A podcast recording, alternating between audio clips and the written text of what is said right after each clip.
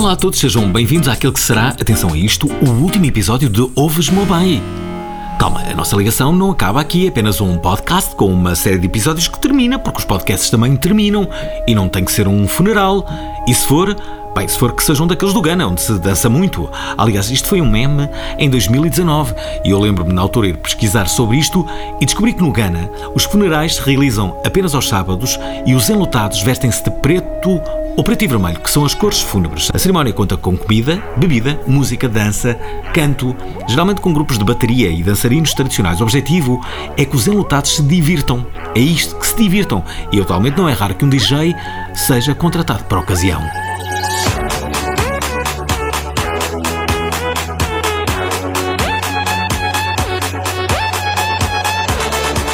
Portanto, não há razões para tanto, e muito menos num episódio onde recebemos o CEO da Obey, João Bexiga, que está na Obey desde 2008 e que acaba de se casar. Isto é, casou-se em março. Mas já estão separados. Esperem, não me entendam mal, estão separados, mas geograficamente. Talvez se ouvirem este episódio poderão compreender melhor, de uma forma ou de outra. Venham daí para o último episódio de Oves Mobile.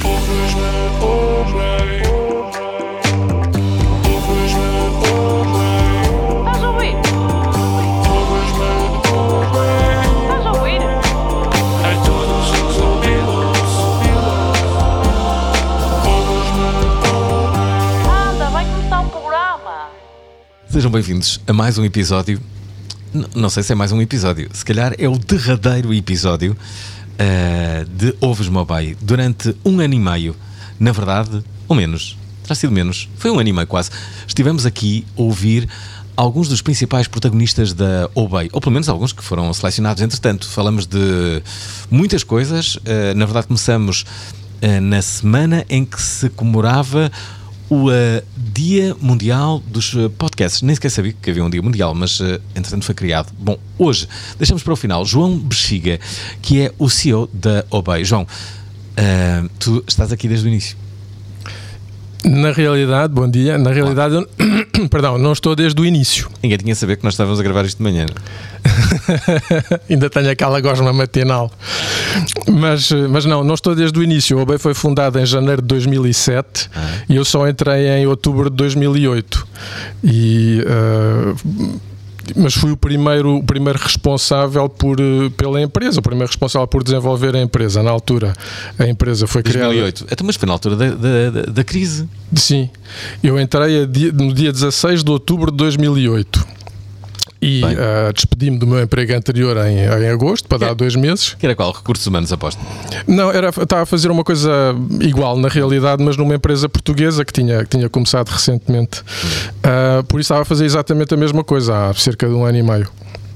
E, e foram buscar para fazer a mesma coisa aqui, em nome da OBEI, para, para liderar aqui a, a empresa ah, que estava, que estava, na realidade, tinha começado há, há quase há dois anos, mas ainda só tinha quatro pessoas na altura. Quatro. Sim, Quem porque era o, o, o, o Nuno, o Nuno Garcia, que ainda está connosco, o, o Luís Felipe, que já, já se foi embora porque, porque ahm, se reformou, Hum. E dois franceses, o Pascal e o Didier, que o, o, o Didier voltou para a França a certa altura. Ah, eram franceses que estavam em França, foram contratados pela nossa empresa lá em França para, para virem para cá, que acharam graça a isto, vir para um sítio com, com, com sol, com um tempo mais, mais simpático e tal.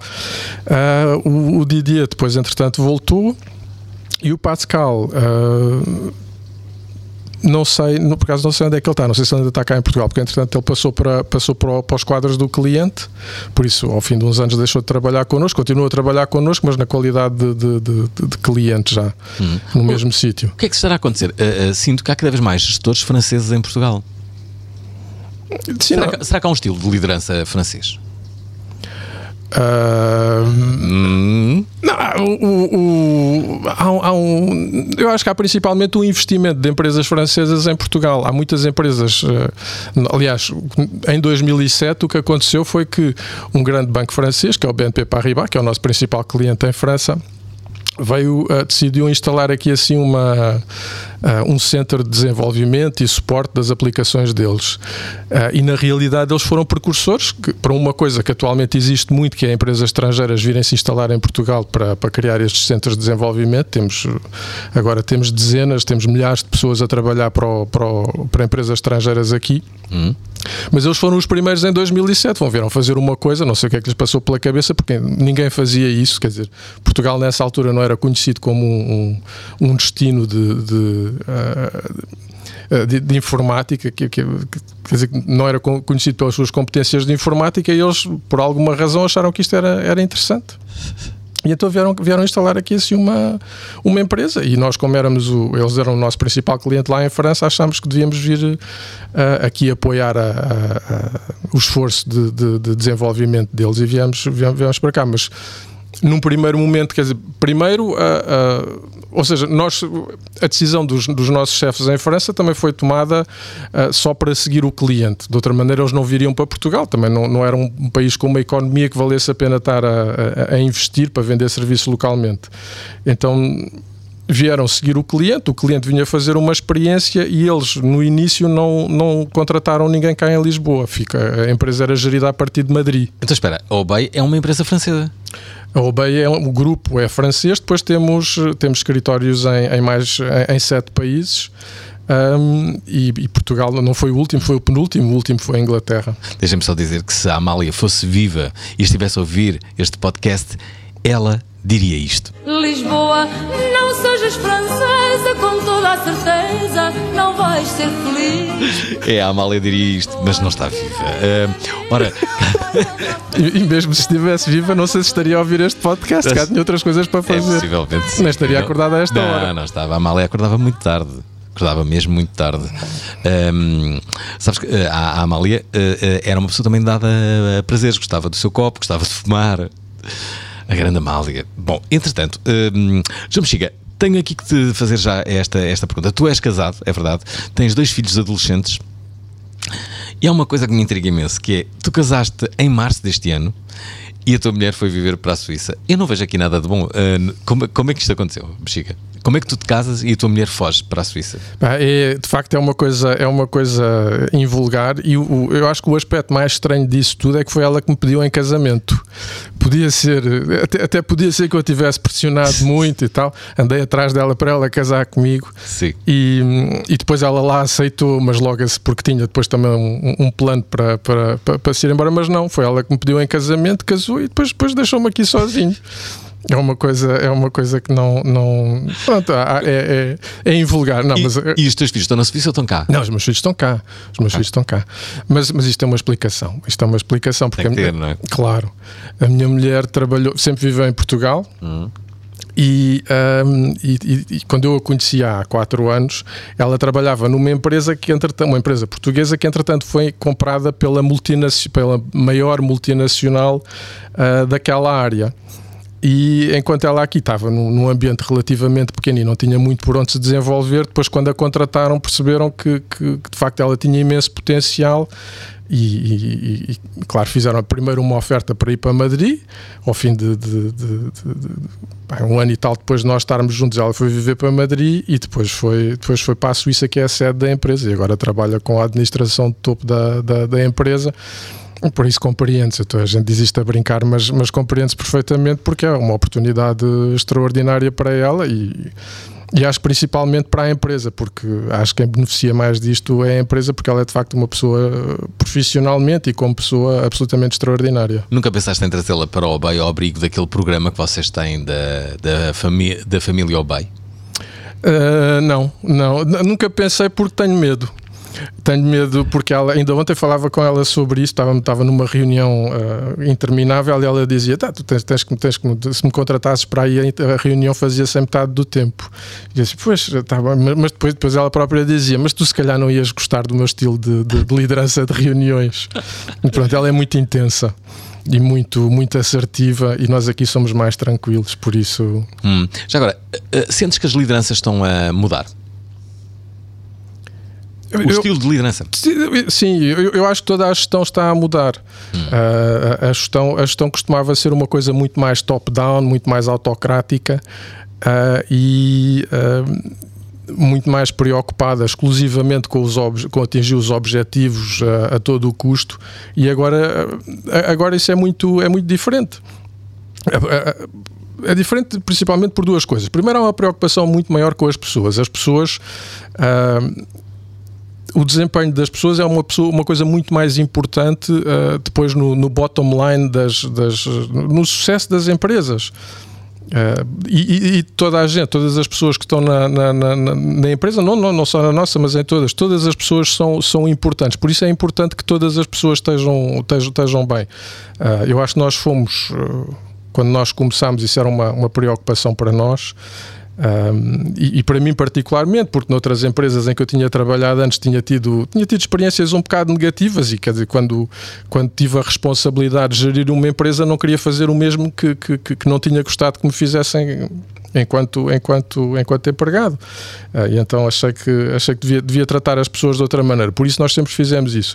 Mas há, há uma tendência da gestão de valorizar muito mais as pessoas, ah, até porque há uma as pessoas são um ativo cada vez mais, mais escasso, porque antigamente se calhar era mais fácil, olha, a pessoa vai-se embora, está chateada, vai-se embora, ah, ah, contratávamos outra e pronto, porque era, era fácil. Agora, quando, a- pelo menos aqui, aqui em Portugal e no, no- digamos nos países mais, mais desenvolvidos, há muita, há muita falta de mão de obra qualificada, há falta de pessoas para fazerem os seus trabalhos e as pessoas acho que são muito mais valorizadas, há, um- há muito mais atenção ao- à satisfação das pessoas, a vários níveis, ao nível do salário, ao nível da- da- da- das condições que têm no dia a dia, ao nível da.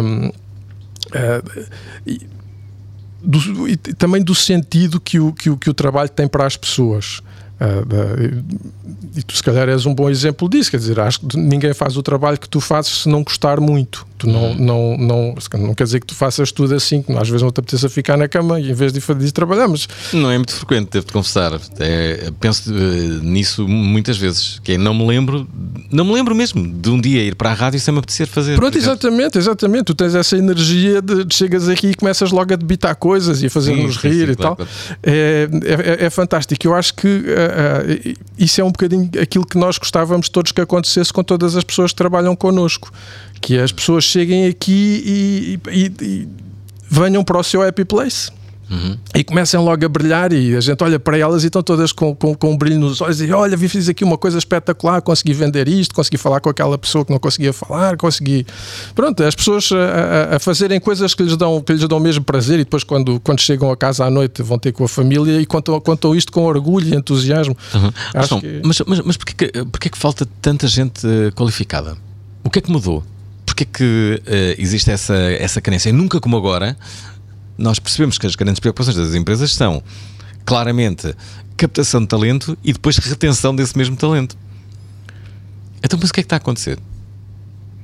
É que não é uma coisa só para a restauração. Não, não, não, não, não. É- É, é em é todo geral, lado. Quer não é? dizer, tu nos países desenvolvidos tens o problema da, da, da, da- pirâmide, da pirâmide demográfica. Tens muito mais, eh, muito mais pessoas que, que, que, que- já não trabalham, pessoas que estão reformadas relativamente à totalidade das. das eh, da- da- da- em- relação ao mercado de trabalho. Quer dizer, eu acho que logo aí tens. Quando nós éramos miúdos, isso, isso não era nada assim.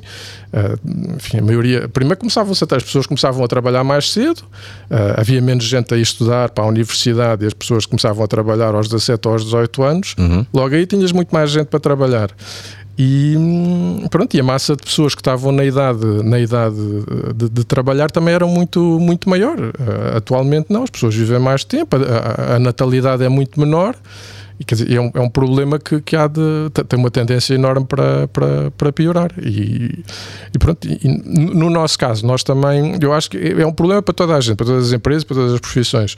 No nosso caso, é um bocadinho pior, se calhar, porque temos, porque procuramos pessoas especializadas, quer dizer, e, e num país pequeno procurar, procuramos pessoas especializadas na área da informática.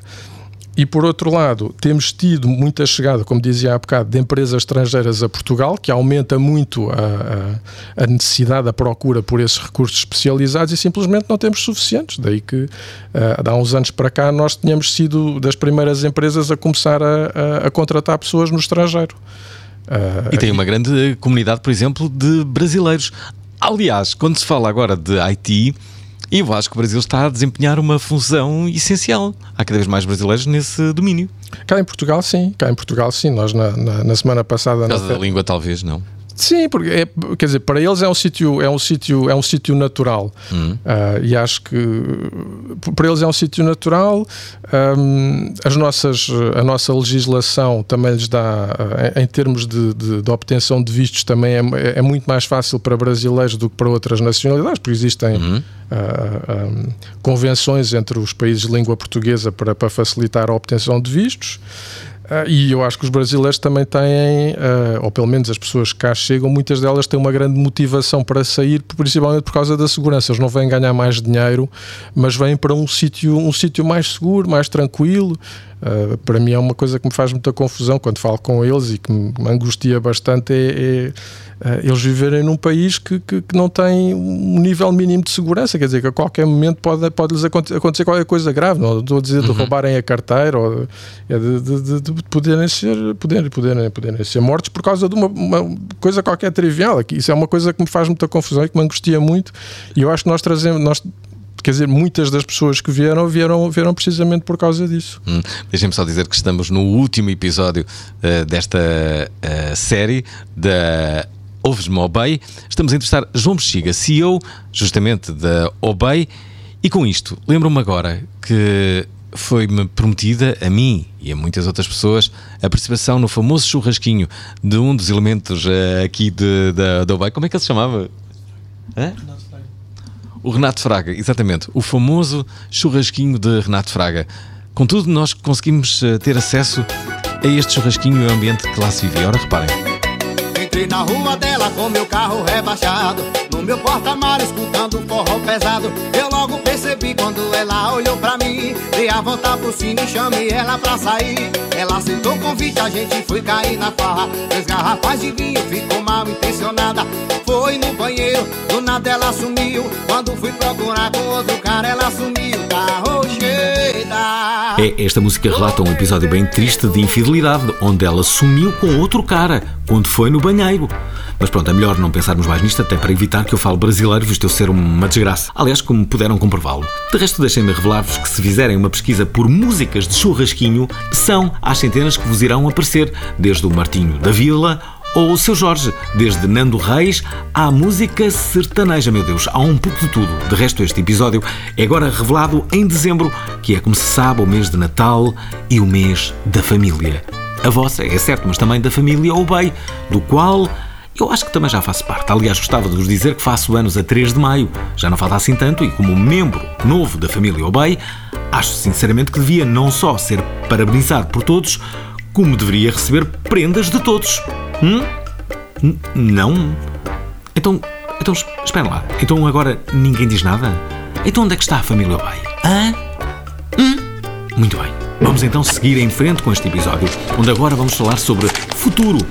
O futuro do Obey. Se meus cálculos estão corretos, atingindo 88 milhas ou 140 quilômetros por hora, vai ver uma coisa muito séria.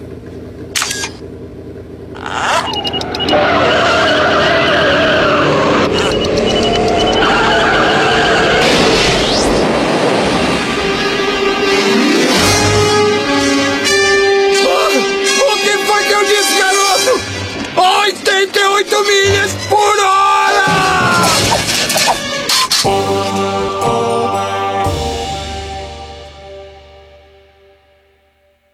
Aí está, depois do som incrível eh, do churrasquinho de Renato eh, Fraga, eh, de- todos nós sonhamos um dia sermos convidados pelo, pelo, pelo Renato, coisa que ainda não aconteceu, eh, para mim, não é? Infelizmente. Bom, estamos aqui com o João Bexiga, que é CEO da Obey. Temos de falar sobre o futuro. Como é que tu o pensas? Como é que vês o futuro da Obey? Como é que vês a inteligência artificial a entrar em cena? Que é um dos grandes temas do eh, momento. Bem, e vai ser, nos próximos anos não se, não se vai falar noutra coisa, parece-me. Como é que eu vejo o Tava- futuro não da estavas Obey? à espera dessa. Não, não, não, não, não, mas assim é que tem graça. Como é que eu vejo o futuro? O futuro da Obey é fácil. Ah, ah, o, o nosso futuro, sabes, nós. eh, Nós vivemos um bocado num contínuo, como, como nós eh, vimos de, uma, de uma, uma realidade em 2008 com quatro pessoas, quando eu cheguei Uh, atualmente, há- ao dia de hoje, temos 1430. 500 Então- das quais entraram este ano. Quase. Sim, qualquer coisa assim, porque entretanto também saíram algumas, porque é um mercado muito dinâmico. Ahm, Perdeste. Perdi-me. Perdi-me. Espera, estava estava a dizer. Ah, sim, porque é um contínuo. Porquê? Ou seja, porque é- a, a- a nossa empresa. Uma empresa que começa com 4 pessoas e que atualmente está com 1430 é uma empresa que, que já, ah, já passou por transformações tão grandes todos os anos. E nós estamos nessa altura do ano. Nós, no final do ano, reunimos a, a, nossa, a nossa comissão executiva para, para tomarmos decisões sobre o- o- o- mudanças de fundo para o ano seguinte. Ah, não quer dizer que a, a meio do ano não possamos também fazer isso. Vimos que qualquer coisa está mal, vamos corrigir. Mas normalmente eh, deixamos estas mudanças assim mais de, de, de- fundo para, para o final do ano ou para o início do ano seguinte para pensar, bom, temos aqui uma- uns quantos problemas, umas quantas situações e não queremos, não queremos entrar no próximo ano sem estas coisas resolvidas. Temos que criar aqui, seja o que for. Ou, por exemplo, imagina quando começámos a, a- a recrutar pessoas do estrangeiro, tivemos que criar uma, uma estrutura para fazer isso e, e muitas vezes é, é isso que acontece. Ou seja, isto para dizer que a nossa empresa está sempre, está sempre a mudar, porque aquilo que, que- que funciona bem para uma empresa de 100 pessoas já não funciona para uma 200, o que funciona para uma 200 não funciona para uma. Ou seja, por aí fora. Por isso a empresa já mudou. Esta empresa não tem nada a ver com aquilo que, que, ah, que era há dois ou três anos e muito menos com aquilo que era há 14 anos. Vês a Obey eh, a ter novos negócios aí para outras eh, outras vias, sei lá, ah, da mesma forma, se, olha, se pensarmos, eh, por exemplo, no Uber, não é?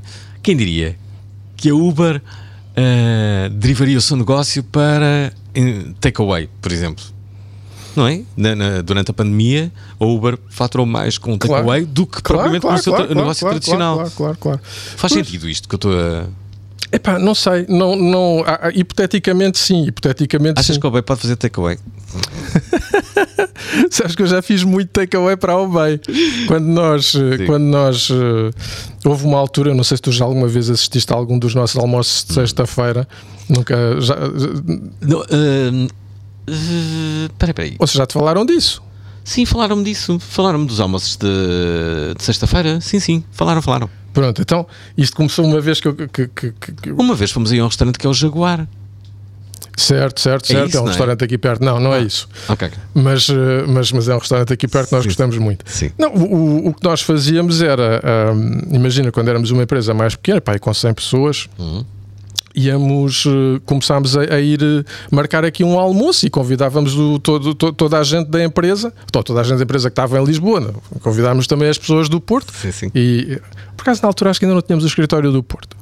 Ah, mas imagina uma empresa com cento e tal pessoas e depois eh, tínhamos acabado de inaugurar este escritório e o que nós fazíamos era ir, ir ali ah, a uma churrasqueira cá aqui em frente, comprar um montão de frangos, batatas fritas, febras e não sei o quê.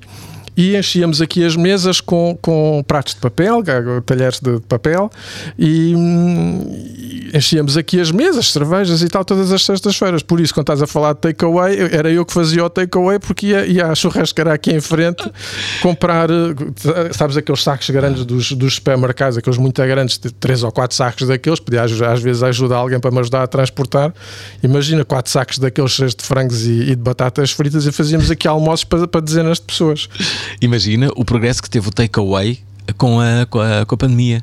Sim, por isso é que eu há bocado. eu- eu- Democratizou-se quase o takeaway, porque de antes era de Antes era, era uma coisa muito tímida. Sim, sim, a, a pandemia sim, veio sim. acelerar tudo. Aliás, a pandemia, o que é que, o que, é que trouxe a nível de transformação, por exemplo, ao Obey? O, que trouxe, o, o- o- principal que nos trouxe a nós foi uma coisa que também trouxe à, à maioria das empresas: foi o teletrabalho. nós antes não éramos muito. Adeptos? não éramos muito adeptos do teletrabalho porque tínhamos uma, uma cultura muito forte, tínhamos muito prazer em, em estarmos juntos e, e partilhar, e era, era, era muito importante. Eu acho que uma parte disso também se aca- acaba por se perder com o teletrabalho, mas era, era muito importante estarmos todos no mesmo espaço e. ah, ah, às vezes só eu estou a falar contigo de um tema qualquer de trabalho e o colega do lado ouve e diz assim: Olha, boa ideia, vou fazer isso no meu cliente também. Vou, vou fazer a mesma coisa que tu estás a, estás a dizer. Ou seja, e, e- e- a própria energia da equipa toda junta, ah, que era uma equipa, era uma equipa e é uma equipa muito jovem, muito bem disposta, ah, também era mais uma, um, um fator de alegria para nós todos. Bem, nós não conseguíamos imaginar como é que seria ah, viver sem isso. Não, não, quando alguém falava em teletrabalho, dizia, não, disparado, não vais nada para casa. Isso, fica, isso, isso, isso é muito esquisito. Quer dizer, pontualmente as pessoas faziam, mas não era uma coisa que a gente, que a gente achasse que fosse possível viver dessa maneira. Espera aí, será que no futuro serão cada vez mais as empresas que nem sequer terão escritório?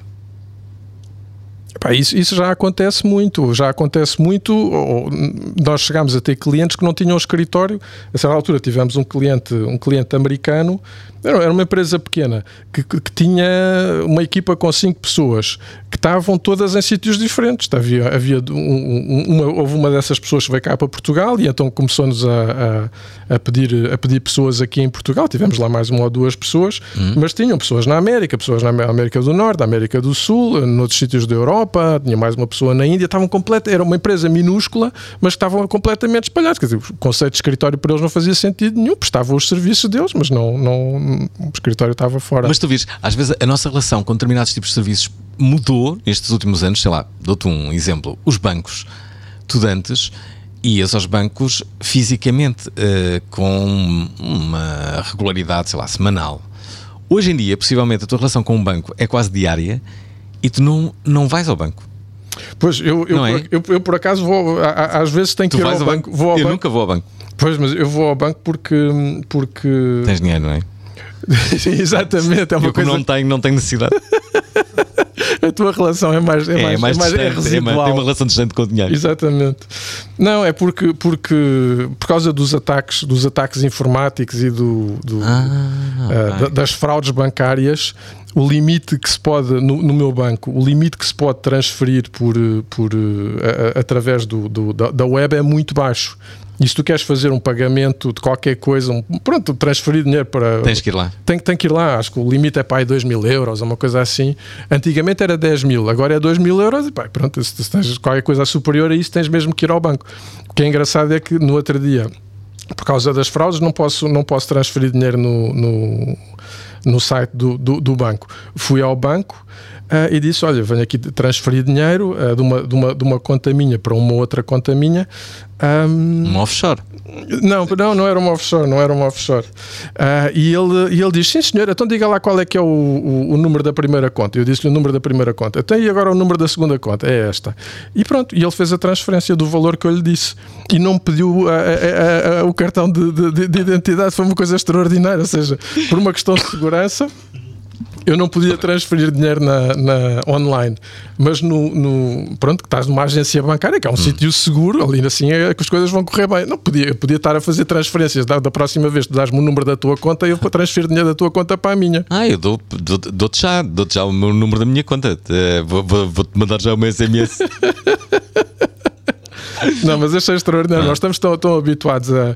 e Isto ao mesmo tempo eu acho que é uma coisa boa, quer dizer, que nós, nós temos a noção que vivemos num sítio tranquilo e seguro ah, e que e, e estamos muito alertas para, para os problemas que podemos ter online. Por isso, por isso, quando estamos a fazer transações em pessoa, pá, está tudo bem, não Olha, confiamos. E inteligência artificial?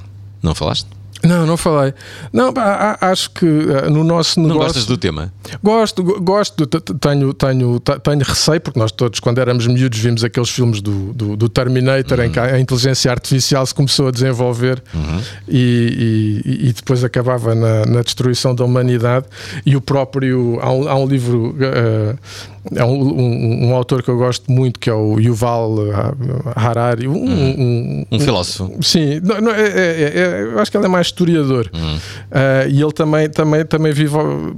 Pronto, eu- vive um bocado obcecado com isso e diz que o mundo. Ele tem, tem- tem- as previsões dele era que os maiores, um dos maiores problemas da humanidade era. era ah, podia acontecer de alguma vez de haver algum descontrole de alguma entidade de inteligência artificial e disse que nós devíamos estar atentos a isso porque a humanidade depois não tinha outros problemas, já pro- produzia tudo aquilo que precisava, já não havia guerras assim relevantes, pronto, e agora com a guerra na Ucrânia e, a- e as, as limitações, da, já não havia doenças também, e então os últimos três anos foram, foram contrariaram todas as previsões dele, porque fomos assolados com os pesadelos, que, que- com os problemas todos que tínhamos antes, que era guerra, fome, ah, doença, que ele, que ele- que ele dizia que aquilo já estava tudo controlado. Mas no, no, no, no resto eu concordo com ele e acho, acho, acho que é um. Acho que é um é, um, é qualquer coisa que tem que ser, tem que ser controlado, isso e a- toda a parte da privacidade, as coisas que os, que os sites fazem com as nossas, com os nossos, a partir dos nossos comportamentos e da informação que registram sobre nós, é tudo, é- são tudo coisas que devem ser, devem ser controladas. Não a certa altura, eh, se não houver esse controlo, as empresas que têm esses dados eh, eu não vou dizer controlar a nossa vida, mas uh, uh, uh, conduzir a nossa vida, conduzir-te, tu fazes uma pesquisa, vais à procura de um carro usado e depois durante dias aparecem-te anúncios sobre coisas. Pronto, é. é- é- E não só, sabes que. Estás a ser vigiado. eh, Olha, recentemente entrevistei o José Rodrigues Santos a propósito deste, deste livro novo que ele eh, tem. eh, e ele falava-me que os governos podem já usar a inteligência artificial, os algoritmos, para contratarem, eh, contratarem desculpa, para controlarem eh, as suas populações. O exemplo mais paradigmático disto mesmo é a China, que já consegue controlar ah, ah, os seus habitantes ah, com uma série de, de, de algoritmos, inteligência ar- artificial que faz com que basicamente eles percebam ah, ah, quais são os movimentos que cada uma das pessoas ah, ali fazem. O que dá muito pensar. Muito, muito, muito que pensar. O, o, o- um- um dos exemplos disso que eu achei muita graça ah, nos últimos dias foi quando, quando houve estas manifestações ah, na, na China. O, o, o- o governo, ap- aparentemente, estas coisas é, é difícil ter a certeza, mas foi noticiado que eles conseguiram, ah, começaram a ligar. ah, em várias plataformas, no Twitter e noutras plataformas, quando se, quando se faziam pesquisas, eles criaram ah, automaticamente milhões de posts ah, que associavam pornografia às palavras que as pessoas pesquisavam acerca das manifestações. Então, quando tu pesquisavas Pequim, aparecia-te pornografia, porque o governo chinês tinha, tinha, pronto, tinha lá uma série de, de robôs a produzirem, a, a produzirem, ah, a produzirem posts nas diversas plataformas, assim em quantidades ah, enormes, enquanto tu procuravas, tentavas, pronto, procuravas notícias sobre a- a- a- a- A China? a, a China e, a- e a- em particular aquela, aqueles problemas, aquela agitação social toda que eles estavam a passar, aparecia de pornografia. E era uma maneira, acho, acho que ao mesmo tempo não podemos deixar de achar isto divertido. Eh, quer dizer, uma coisa muito séria, claro, mas, mas, mas, mas eles acharem que é, eh, em, vez de, em vez das manifestações por, porem, atirarem pornografia para cima da cara, para cima das pessoas, achei. Aliás, ouvintes deste podcast Ouves-me ao Bem, olhem só, aqui o José Rodrigues dos Santos, num exclusivo. Eh, Eles usam vários métodos. Eh, o- Desses métodos mais tradicionais. Há uma história que eu gosto de contar que está, que está no romance, a personagem vive isto, e esta história que a personagem vive é uma história real. Eles têm uma coisa chamada comissões de bairro, ou comitês de bairro. Os comitês de bairro são basicamente o partido. Portanto, e a história que eu conto lá é uma história baseada numa história real, eh, que aliás aconteceu exatamente assim. Há uma pessoa, que neste caso é a minha personagem também, mas é uma pessoa real, eh, que ia dar um, que fazia sempre um passeio de- às nove da manhã. Portanto, dava um passeiozito. E um dia não deu o passeio. E então vieram bater à porta lá os do partido. Eh, olha, hum, a senhora não deu passeio hoje às nove da manhã, te- tem- temos uma queixa sobre isso. Eu disse, pois não. E ela, pá, agora tenho que justificar isto. Ela tinha vindo da Turquia, esta senhora. Hum, há quem pense que isto pode ser uma teoria conspirativa, há quem ache que isto é uma análise muito acertada. Olhem, não sei, o que eu sei é que este episódio está a ser muito revelador e ainda vai ser mais ainda. Vai, vai. Aliás, em cada episódio, há que dizê-lo, foram muitas as revelações e quero que saibam que aprendi mais sobre IT do que possivelmente em toda a minha existência até a criação deste podcast. Sobre IT e sobre o bem, obviamente. Tirei a minha carta em Mafra e para mim conduzir em Lisboa era todo um pânico. Eu joguei basquete durante muitos anos, desde o quinto ano até ao terceiro ano de faculdade. Sou uma pantera negra, mas sou azul por dentro. Meu pai era dono de uma fábrica de colas de senhora, rei de escola. Eu normalmente, quando há concurso aqui na UBEI, eu ganho sempre, porque sou um bocadinho competitivo. Não tem nada a ver com eu emagrecer 50 quilos, mas. É... Emagreceste 50? 50, eu tinha 136, agora tô com 85. odiava. E uh, a minha irmã tem 11 meses de diferença de mim, então eu chamava, quando era omelete, ela comia a comida e nós depois íamos nos ajudando uma à outra.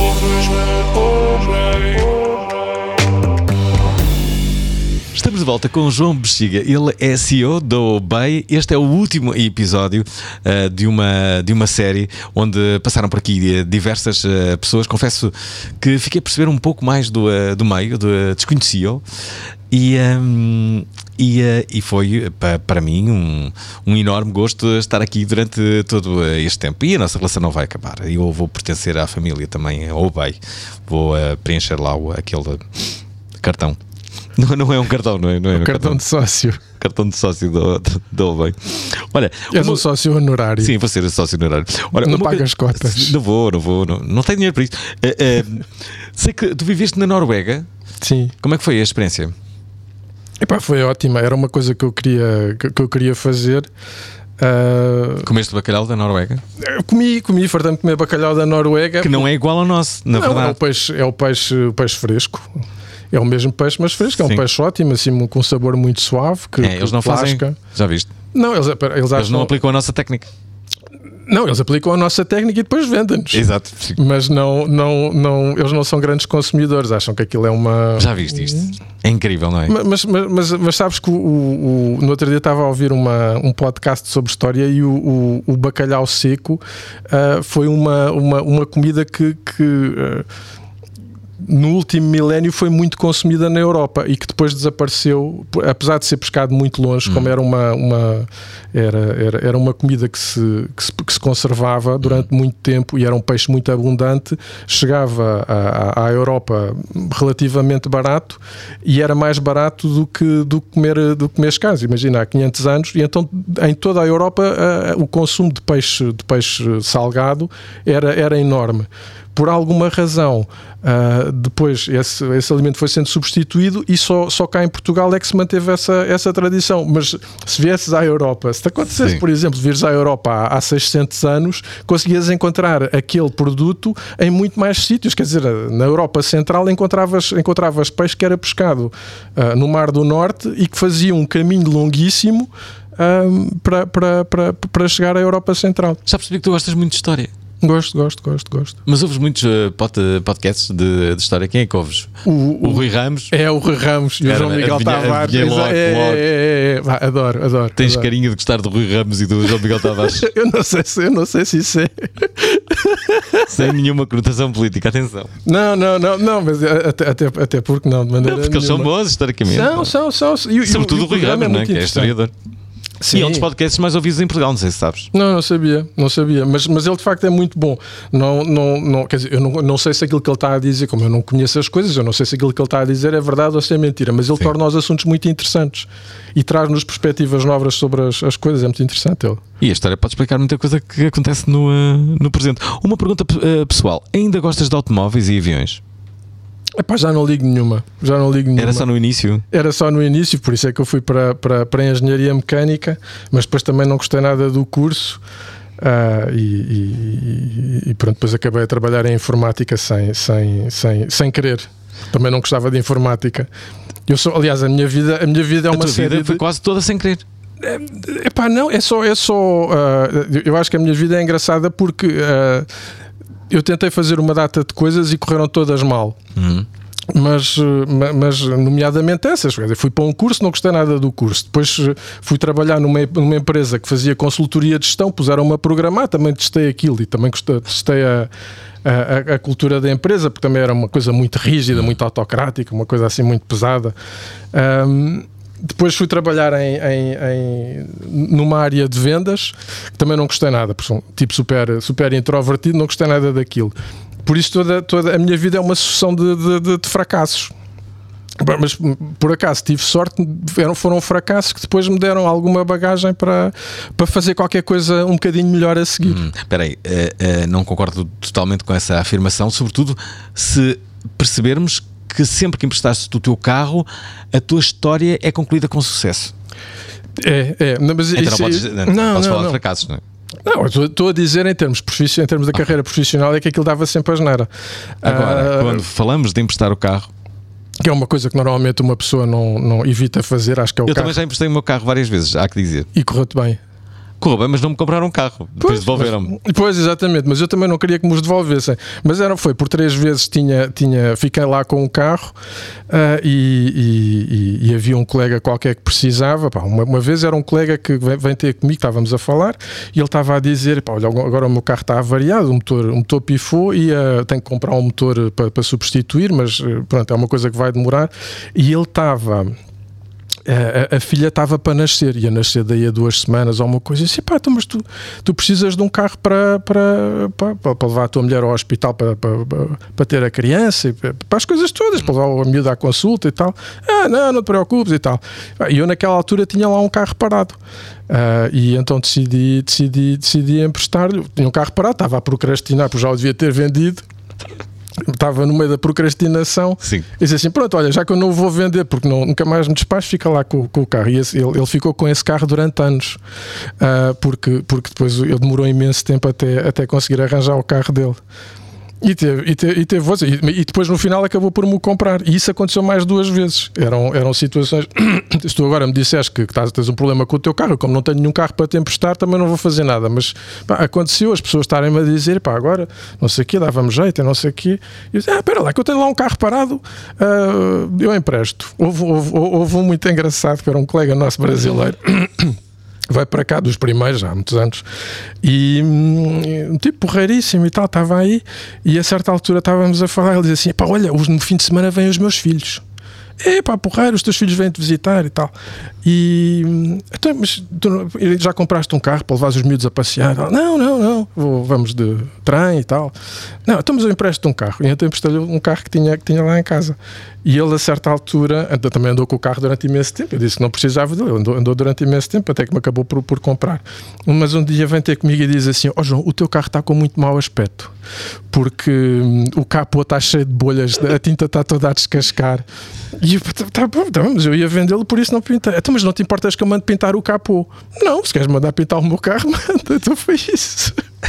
Acabou por. Esse até, até, até, até, até me pintou o carro e tudo. Genial. Sabes que eu estou com, com um problema que é, basicamente, eu ando só de moto e nestes últimos anos tive sempre carros emprestados e, eh, e bons carros.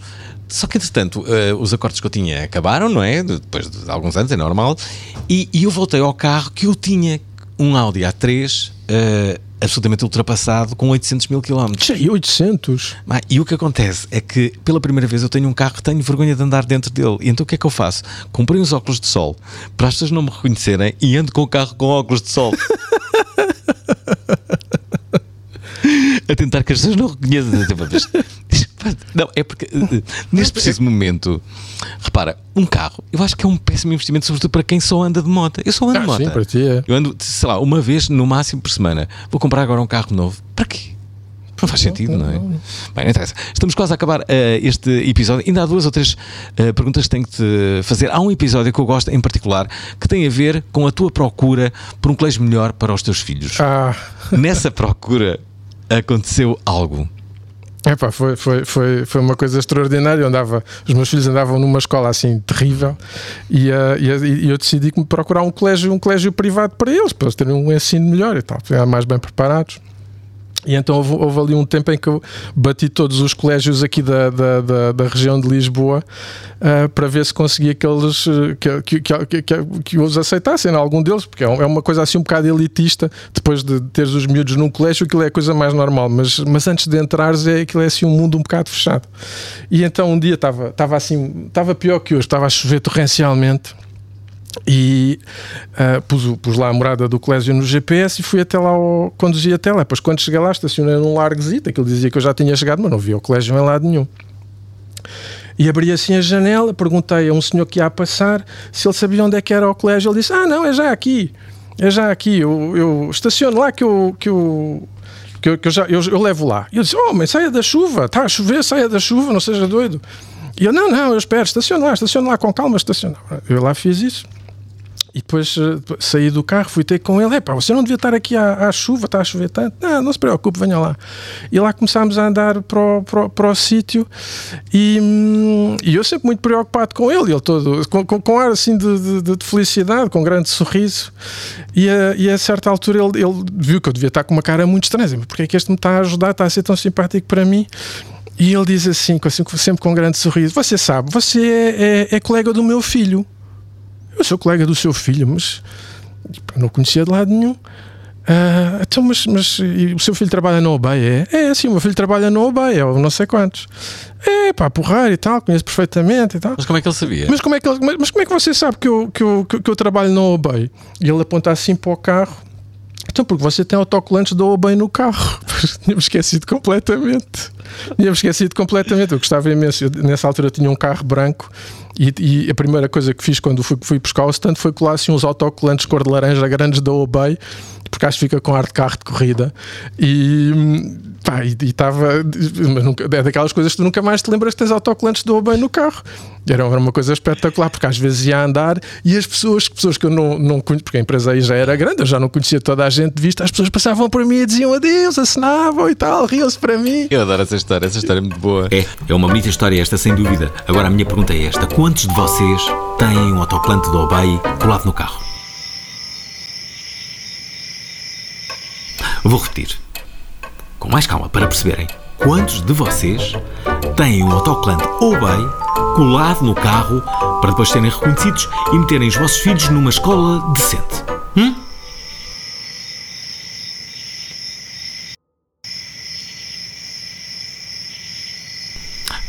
Pois, eu bem me parecia. Sabem que mais? Isto está a aproximar-se do final. Isto está quase a parecer a contagem final para o fim de ano, mas não é. Mas a verdade é que ainda há aqui umas coisas que importa saberem antes deste episódio acabar, e uma delas é que tudo isto foi bom. Foi muito bom. Olha, acho que foi tudo natural. Inclusive, quando eu cheguei, eu descobri que um dos meus amigos de infância estava morando na frente da minha casa. Tipo, só atravessar a rua. Trabalha na Uber. Por acaso, eh, ele ele está em Lisboa, eu recrutei na altura, ele estava no Brasil. eh, e eu fui ver, entretanto, ele ainda estava na e ainda está na Uber, sim, o Michael Jordan. Dizem que é mau que faz e acontece, arma a confusão e o diabo a sete. Agarrem que eu vou mesmo, não sei o que lhe faço. Então fiz-lhe três questões. Ahm, a última delas era IRS, como é que estamos? E, e daí para a frente deu-se deu esta história, já vai dois anos. Por acaso acho que sei fazer uma boa lasanha, pelo menos assim o, o- quem já experimentou eh, o diz. Isso, acho que essa é a minha especialidade, a lasanha. O miúdo não tinha dinheiro, nós pagávamos-lhe o almoço várias vezes e ele sempre super agradecido, e sempre foi. E, e ele prometeu-me que um dia, quando jogasse no Benfica e fosse rico, me ia pagar tudo, tudo aquilo que eu, que eu lhe estava a dar. Espera aí, mas ele queria jogar no Benfica. Era o sonho dele, é verdade. O que é que aconteceu? Não sei. Acho que o Sporting lhe deu a volta à cabeça. Deve uma lavagem cerebral manhosa, de certeza. João, nós estamos a acabar. Esta é possivelmente a última pergunta. É uma pergunta com, com várias perguntas eh, pelo meio. No fundo, uma preocupação tua sempre foram as, as pessoas. É para elas que estamos, de resto, a fazer este podcast que está a acabar agora. Ahm, as coisas mudaram, já o dissemos. Havia uma gestão autoritária em que as pessoas muitas vezes eram entendidas como uma. Era um opção. instrumento. Era um instrumento para. Estás é? aqui para fazer uma coisa que eu te mando. Exato, vivemos. E acabou-se. Vivemos, eh, felizmente, numa, numa cultura. eh, Mudou muito. eh, que mudou, eh, até porque tu defendes que as pessoas satisfeitas tendem a gerar clientes satisfeitos, não é? E, e nunca como agora as empresas preocuparam tanto eh, na defesa dessa- da, da, da cultura da sua própria empresa. Como é que definirias a cultura da Obey? A, a- cultura da OBEI, eu acho que o, o ponto principal é mesmo isso que tu estavas a dizer, é a preocupação com as, co- com as pessoas. Às vezes, n- no limite, nós às vezes temos dificuldade em tomar decisões ou atrasamos imenso a tomada de algumas decisões porque ficamos a pensar nos sentimentos de todas as pessoas envolvidas. Ah, podemos, íamos fazer isto, isto era uma coisa que nos ia beneficiar. Epá, mas o coisa depois ele, ele se calhar tem a expectativa de, de- de ser promovido para não sei o quê, depois fica chateado, fica triste. Nós já, então, a, a, a essa altura, até é uma coisa que nos, eh, que, que nos atrasa, porque somos tão, tão, tão preocupados. Ah, por exemplo, se, se temos alguém que tem um desempenho um bocado pior, tentamos arranjar outra coisa para a pessoa fazer e outra, e outra, e outra. Essa altura, a pessoa já rodou a empresa toda à procura de qualquer coisa, quando simplesmente, às vezes, até era melhor a pessoa ir-se embora, porque era melhor para ela e para nós, mas. Mas há- há- há- tem- temos muito quase, é, é- é quase essa obsessão com a com, com, com a ahm, com o bem-estar das pessoas. Hum. E, e- e- e também a cultura de inovação. Eh, Certo, isso tem um, tem um bocado a ver com aquilo que eu te dizia há bocado. A nossa empresa, se nós tivéssemos sempre tido mais ou menos o mesmo, nós temos sensivelmente o mesmo tipo de negócio durante desde sempre, mas se tivéssemos tido sempre o mesmo tamanho e se tivéssemos vivido sempre, por um mercado também muda muito, ah, se tivéssemos vivido sempre nas mesmas condições, a gente tinha feito sempre a mesma coisa, mas como isso não aconteceu, o mercado muda ah, ah, e a nossa dimensão também muda, que obriga a grandes a mudanças estruturais. Ah, a capacidade de, de olhar para dentro e ver ah, que, que- ver o que é que tem que mudar, quer dizer, o que é que nós estamos a fazer com a evolução, o que é que nós nesta altura já estamos a fazer menos bem, fazer essa autoavaliação e essa autocrítica, o que é que nós estamos a fazer menos bem e temos que temos que temos que melhorar. Vocês fazem muita autoavaliação? Sim, sim. a- a- a autoavaliação, principalmente da empresa, quer dizer, que, que, que- processo é que não está a funcionar tão bem, que tem que ser melhorado. Isso é uma coisa. eh, É uma, às vezes somos tão, tão duros connosco próprios. Estamos numa reunião a dizer, pá, isto tem que ser melhorado, este processo não está a funcionar, que ser, temos que ser mais rápidos, temos que produzir mais, não sei o quê. E a certa altura alguém tem que ler, normalmente sou eu, dizer assim, pá, atenção, a gente cresceu 200 pessoas no ano passado.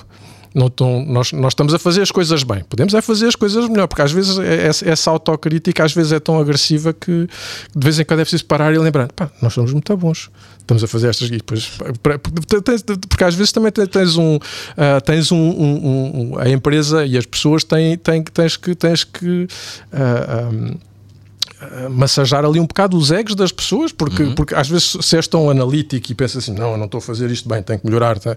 não, podes, ah, ah, ah, não podes ver só as coisas pelo lado negativo. Às vezes, quando estamos à procura de soluções para os problemas, estamos mais concentrados no, no- no lado negativo e temos que também temos que olhar para, para a parte positiva. Atenção, nós fazemos, temos- nós estamos a fazer bem, podemos é fazer melhor e tal.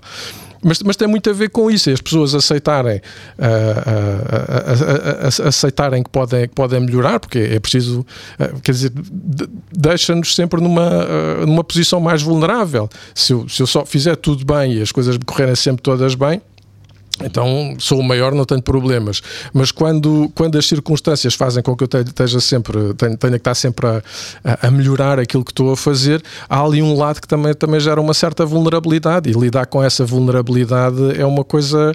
Não, não é muito fácil. E- e- e- e só se consegue fazer eh, com sucesso e de uma maneira continuada eh, se houver eh, muita solidariedade entre os membros da equipa e muita compreensão, porque hoje, hoje, hoje é o teu departamento que tem que mudar, amanhã é o meu e tu tens que me ajudar, muita entreajuda, tem que ser a vulnerabilidade só é possível se houver muita, muita, muita partilha e muita, muita vá, compaixão entre as pessoas também e muita orientação todas para o mesmo objetivo. João, o que é que te apetece dizer no final, e estes são mesmo os instantes finais deste podcast que está a acabar agora? O que é que eu dizer às pessoas que estão é? Às pessoas, às pessoas estão. Pá, Apetece-me dizer: ah, venham trabalhar para a OBEI. Se alguém que está a ouvir este, este podcast não trabalha na OBEI ainda, venha trabalhar para a OBEI. É, nós vamos, não vou dizer que seja o melhor sítio do mundo para trabalhar, porque, como eu disse du- durante esta conversa, temos sempre muitas coisas para melhorar, mas eu acho que é o sítio onde onde as pessoas todas vão fazer o esforço maior para que ah, quem vem ah, se sinta o melhor possível. Há, é- é- é- há uma consciência muito, muito, muito clara da, da, da necessidade. Se tu viesses trabalhar para aqui, a pessoa que tivesse responsável pela tua chegada i- ia estar mesmo preocupada e perguntares: olha, o que tá- o que é que estás a achar? E ao fim do mês. ah, ah, o que é que tu achas que a gente podia melhorar? Que coisas é que não foram, é que tu achaste que não podiam, podiam ter sido melhores? Ah, e depois, ah, ah, periodicamente, perguntar: então, está a correr bem? O que é que tu gostavas? Porque nó- nó- nós procuramos. Nós temos aqui um grande, um grande foco na retenção das, da- das pessoas e tu só consegues ah, reter pessoas que estejam felizes ah, no sítio onde estão e com aquilo que estão a fazer. Ah, e isso passa por várias coisas: passa pelo salário, passa pelo, pelo trabalho que estão a fazer, pela expectativa que eles têm de, de- de continuar a crescer e a desenvolver-se. Termos de formação, de novas oportunidades. Ou seja, temos que passar sempre por essas coisas todas para manter, para manter as pessoas o mais satisfeitas possível. Hum. Ó João, sempre que me perguntam, quando sabem que eu faço aqui este podcast na OBEI, perguntam-me, então o que é que faz a OBEI? E eu digo, é uma empresa de IT, mas, mas não consigo dizer mais. O que é que eu devo dizer? Dizes que é uma empresa que, que, que, que faz o quê?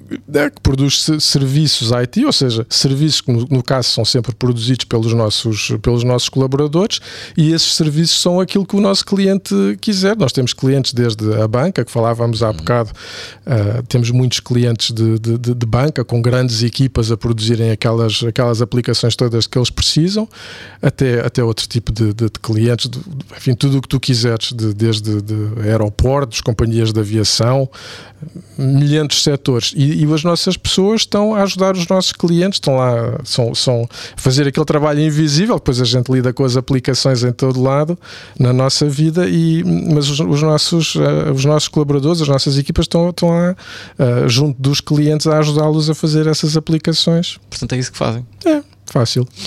Pronto, foi preciso chegarmos ao último episódio e aos últimos instantes para eu saber o que é que a OBEI faz. E pronto, é o final deste podcast Ouves Bobei com João Bexiga, com o qual gostei mesmo muito de conversar, a exemplo de todos os outros que passaram por aqui e mostraram o porquê de pertencerem à família Obey. Quero que saibam que fiquei com uma ligação com muitos de vocês, que ainda espero o convite para o tal churrasquinho e que saberei sempre onde são as vossas instalações e sobretudo o que fazem. Guardem esses lenços de papel, a família Obey está ainda mais unida do que nunca e em breve estaremos juntos. Hum? Ouves-me, Obey? Hum? Ouves-me? Obey? Ouves-me.